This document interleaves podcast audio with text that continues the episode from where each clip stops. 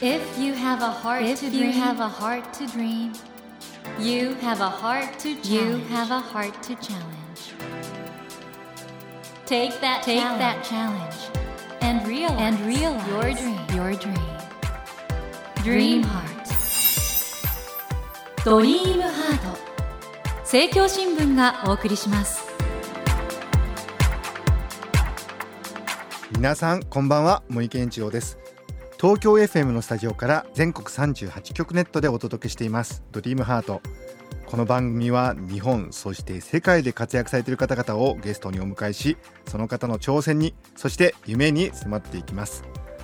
さあ今夜お迎えしたお客様は西洋美術史家の木村泰治さんですこんばんはこんばんは。どうぞよろしくお願いいたします。もう木村さんはあのこの西洋美術というまあ昔からあるジャンルなんですけど、はい。それ本当最近ね非常にあのブレイクさせていえいえいえいえ、そんなとんでもないですけれども。特にこの世界のビジネスエリートが身につける教養西洋美術史このアプローチがはい。非常に斬新でそうですね。あのちょっとビジネスマン向けというのは時代的にも良かったと思います。最近企業からの依頼というのが増えてますので。あのこれがやっぱり多くの方をネットも含めあの非常に大きな反響があってなんかあやっぱり西洋美術史って大変重要なんだなとそうですね。まあなんて言うんでしょうか。そのまあここでもビジネスエリートなんて言ってますけれども、はいまあ昔からって言いますと18世紀ぐらいからですね。はいそのエリート階級のまあ特に男性にとっての必須の教養だったのがまあ美術、まあ今は美術史という学問になりましたけれども、そういった歴史があるんですね。そういう意味においてはもう本当にあの今非常にみんな知りたいなと思ってるところだと思うんですけど今回ですねマガジンハウス社から「人騒がせな名画たち」という本を出されたんですよねはい。これはまた面白いですよねありがとうございます。例えばね農民を描いたのは単に成功のためミレー種をまく人そうなんですか？そうですね、ミレーは日本とかアメリカではミレーとても人気があるんですけど、ええフランスはそこまであ日本やアメリカほどの人気は高くないんですね。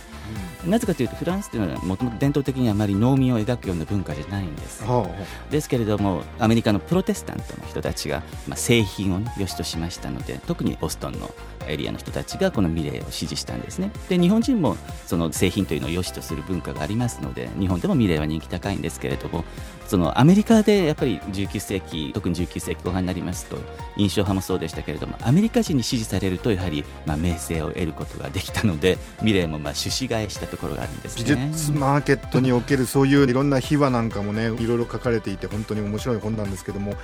今夜はですね最近の西洋美術史ブームの立役者火付け役と言っていいと思います木村泰治さんをお迎えして木村さんの最新の著書「人騒がせな名画たち」そして木村さんのお人柄についていろいろお伺いしていきたいと思いますのでどうぞよろしくお願いいたします。よろしくお願いいたします。まず木村泰治さんのプロフィールをここでご紹介したいと思います。木村泰治さんは1966年生まれアメリカカリフォルニア大学バークレー校で美術史学士号を収めた後ロンドンササビーズの美術教養講座にてワークス・オブ・アートを修了されました。ロンドンではさらに歴史的なアートインテリア食器等を本物に触れながら学ばれました。東京大阪などで講演活動をされて木村さんの軽やかなテンポの講義にたくさんの方々が魅了されていらっしゃいます。またご著書もたくさんあるということで最近の美術史ブームのど真ん中にいらっしゃる方なんですけども木村さんあの西洋美術史ってね我々みんな興味持ってると思うんですけど木村さんがその西洋美術史をやろうと思ったのってどういうきっかけだったんですか？たまたまだったんですけれども、まあ、大学に入りまして、はい。で文系は文系だったんですけれども、はい。いまあ、いわゆる人文学系で、ええでクリスマスに日本に帰ってきた際に、まあ、そろそろ専攻を決めなきゃいけないということで、父にちょっと相談したんですね。はい。そしたらまあ父が大学時代ぐらいしか本当に好きなことなんて勉強できないから、まあ、就職のこととかあまり考えずに、かえって就職に不利なものでも専攻したらと言ったんです。はいはいはいで、アメリカに戻りましたら、アメリカの大学ですから、アルファベット順に、いわゆる専攻が、メジャーがね、出てますよね。ですから、当然 A から始まりますので、アートヒストリーってすぐ出てきて、なんかこれ面白そうだなと思って、まず専攻する前に取ったんですね。そしたらとても面白かったので、まあ結局専攻することになったんですけど。カリフォルニア大学バークレー校というと本当に名門中の名門で私たちの分野でいうとやっぱり自然科学のうん。イメージが強くて、あの物理学の教科書なんかでも非常に有名な教科書えがバークレーので出ていてその物理の専攻の方との間でなんか面白いね。そうですね。そのどうしてもその上級コースになってくると、ええまあ当然まあ人文学系の学生、圧倒的に美術史専攻が多くなるわけですよね。で、いかにもいわゆる理系男子だったので、はいはいで、あれって美術史専攻だったなんて聞きましたら、いわば物理だって言うんですね。ええで、なぜこのクラス取ってんのなんて言いましたら、まあ上級コースでしたので、ええそしたらまあどうもオランダ系のアメリカ人だったみたいで、はいはいはいで、まあ自分たちのルーツのね美術のことを社会人になって語れないと恥ずかしいじゃないなんて言うんですね。でその時にやはりその意識が全然違うなと思いましたね。でこのカリフォルニア大学バークレー校でその美術史学士号を収められて、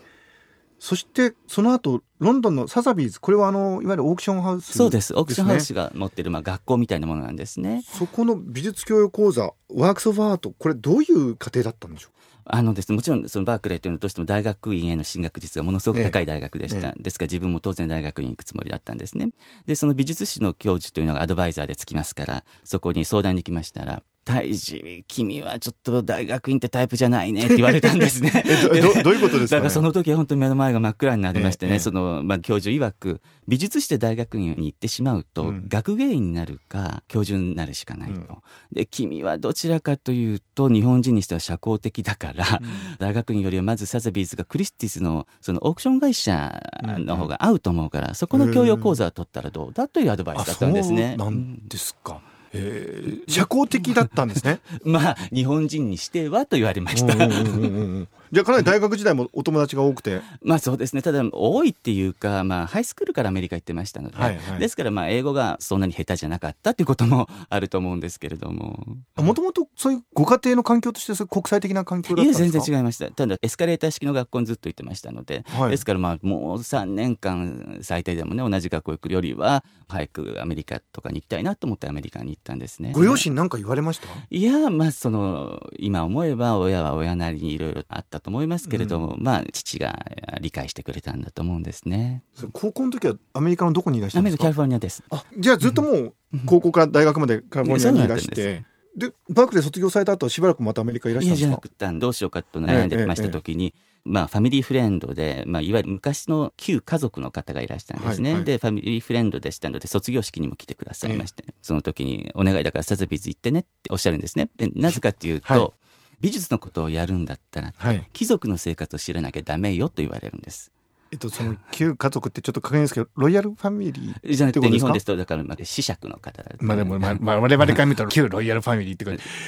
木村家はじゃあそういう違います。けど、庭あの、彼女ファミリーフレンドだったわけなんですね。で、その方がそう、貴族の生活知らないという美術のことなんかできないわよっておっしゃるので、ぜひとも坊ちゃん、ロンドン行ってねっておっしゃったので、ですからもう覚悟を決めて、あの、ロンドン行きました。で、ちょうどまだその頃のサザビーズっていうのは、はい。はそれこそヨーロッパのクラスメートで、ヨーロッパ、アメリカから60人集まったんですけれども、ヨーロッパですとね、それこそハプスブルー家の親戚であったりですとか、フランスの伯爵の息子だとか、まあそういった名家の人たちもいた時代でしたので、で、彼らと親しくなることによって、やっぱりいろいろその大学では学べないことをいろいろね、教えてもらいましたね。サザビーズといえばもう世界有数のオークションハウスなんですけどいかがでした？行かれてとても教授のアドバイスは良かった？な、素晴らしかった？なと思った？んですね。それなぜかと言いますと、オークションハウスっていうのは外から見ますととても華やかな世界ですよね。特にあの頃のバブルが弾ける直前でした？ので、それこそ日本でもテレビでピカソが何十億だとかそんなような場面ばっかり映ってました？た？だ組織というのは、外から見る時と中に入ってみる時ではもう全然違うから、はい。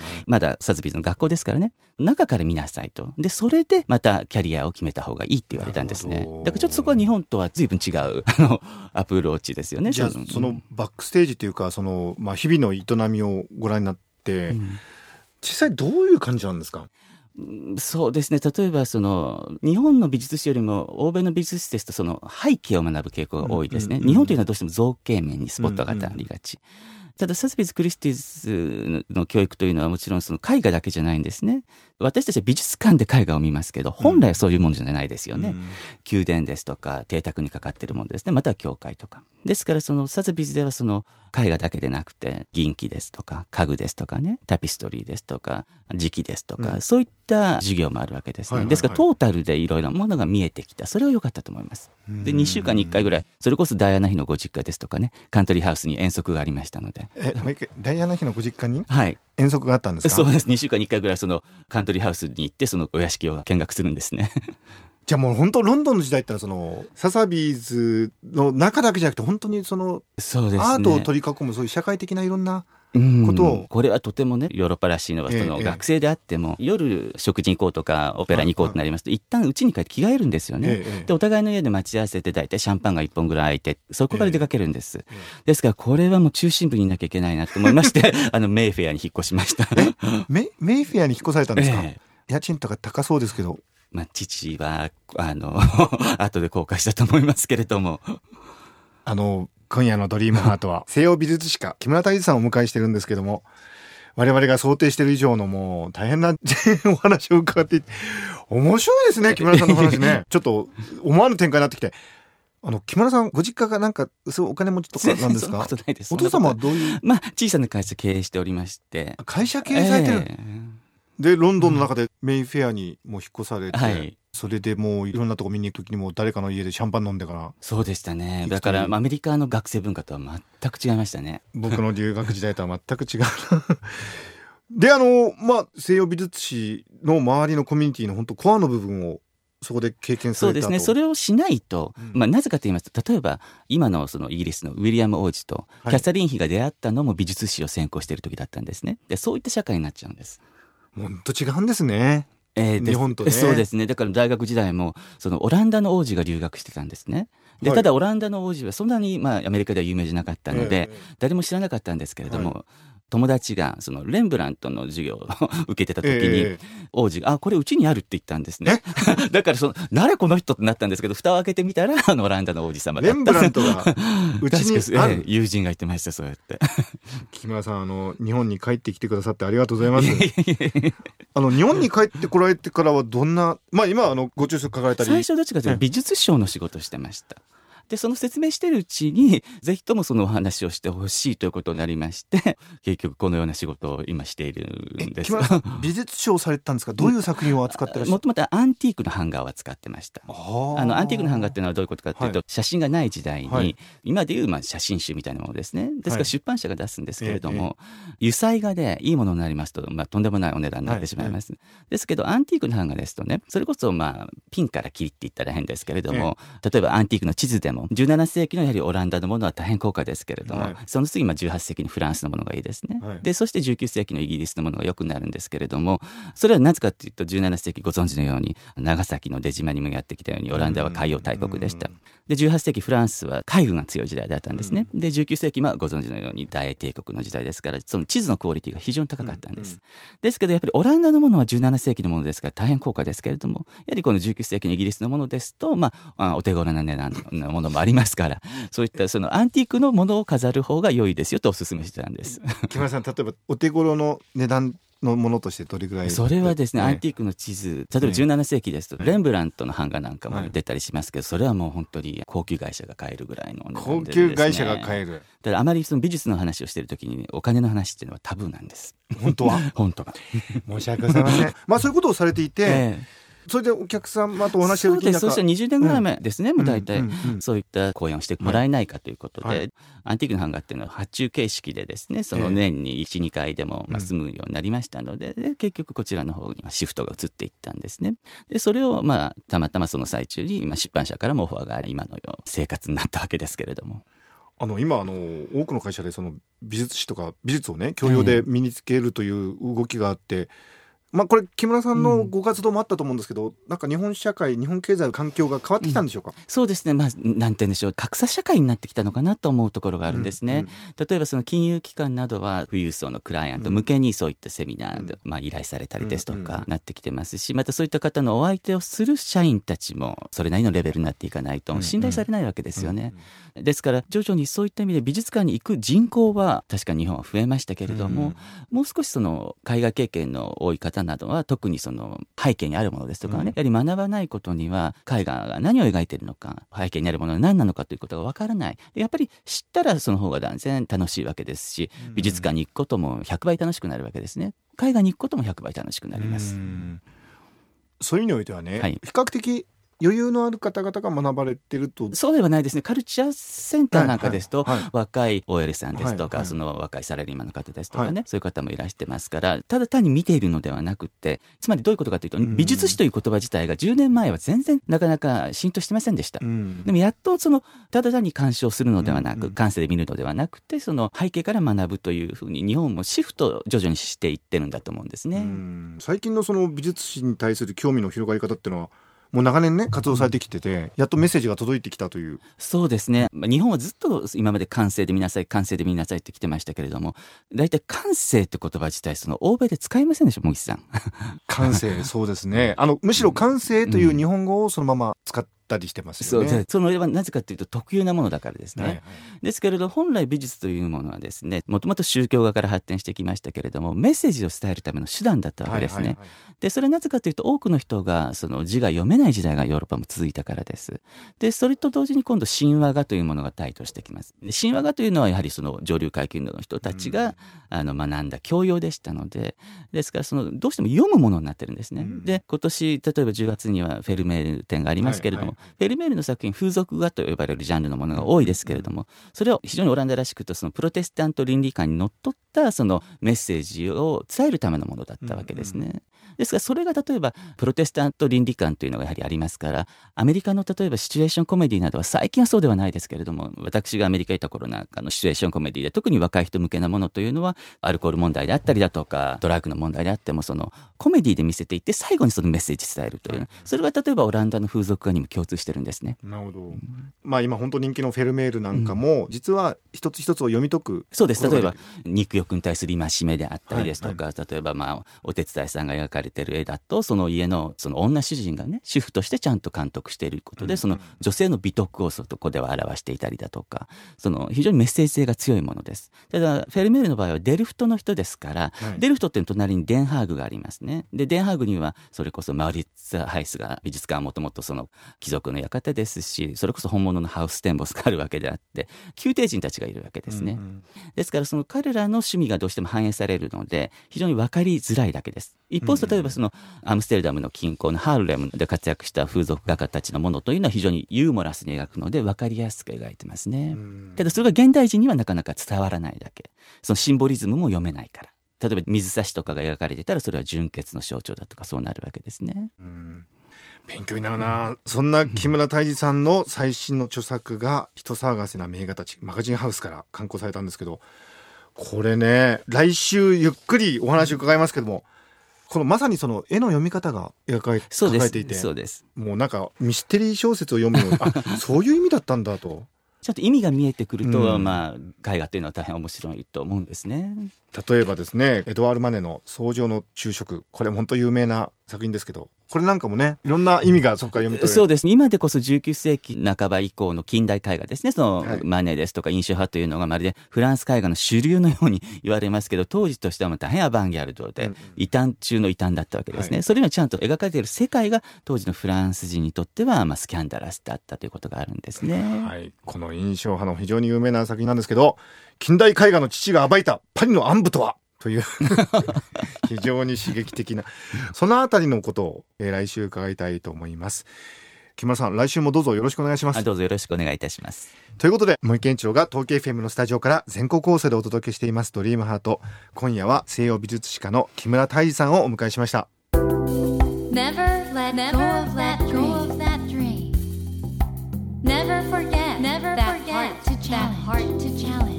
茂木健一郎が東京 FM のスタジオから全国38局ネットでお届けしてきました「ドリームハート。今夜は西洋美術史家の木村泰治さんをお迎えしました。いかがでしたでしょうか？いや僕あの木村さんのご著書を読んでこういう方かなって想像してたのと実際に会った木村さんの間に意外と素敵なギャップがあっておしゃれな方なんですよね。で西洋美術史の学び方もアカデミックに学ぶと同時に本当にねロンドンの社交界の中でシャンパン飲みつつ学ばれたと。そこで人と人とのつながりとかを大事にされてきてるってことがすごく分かってあやっぱりね今の西洋美術史のブームを作られた方ですけどこういう人間の魅力人間的なその素敵さがあるからこういうブームなんだなってねやっぱり脳科学的に言うとギャップがある方あのだから書かれてる本のその端正な面白さとご本人のね素敵な人間性の間になんかねちょっとワンクッションある。これがやっぱり本物の証だなと改めて思いました。なのでぜひ皆さんあのこれを機会に木村泰治さんのお人柄にもさらに注目していただけたらなと思います。さてドリームハートのホームページでは毎週3名の方に1000円分の図書カードをプレゼントしています。番組へのご意見などメッセージをお書き添えの上ドリームハートのホームページよりご応募ください。お待ちしています。それではまた土曜の夜10時にお会いしましょう。ドリームハートお相手は森健一郎でした。ドリームハート。政教新聞がお送りしました。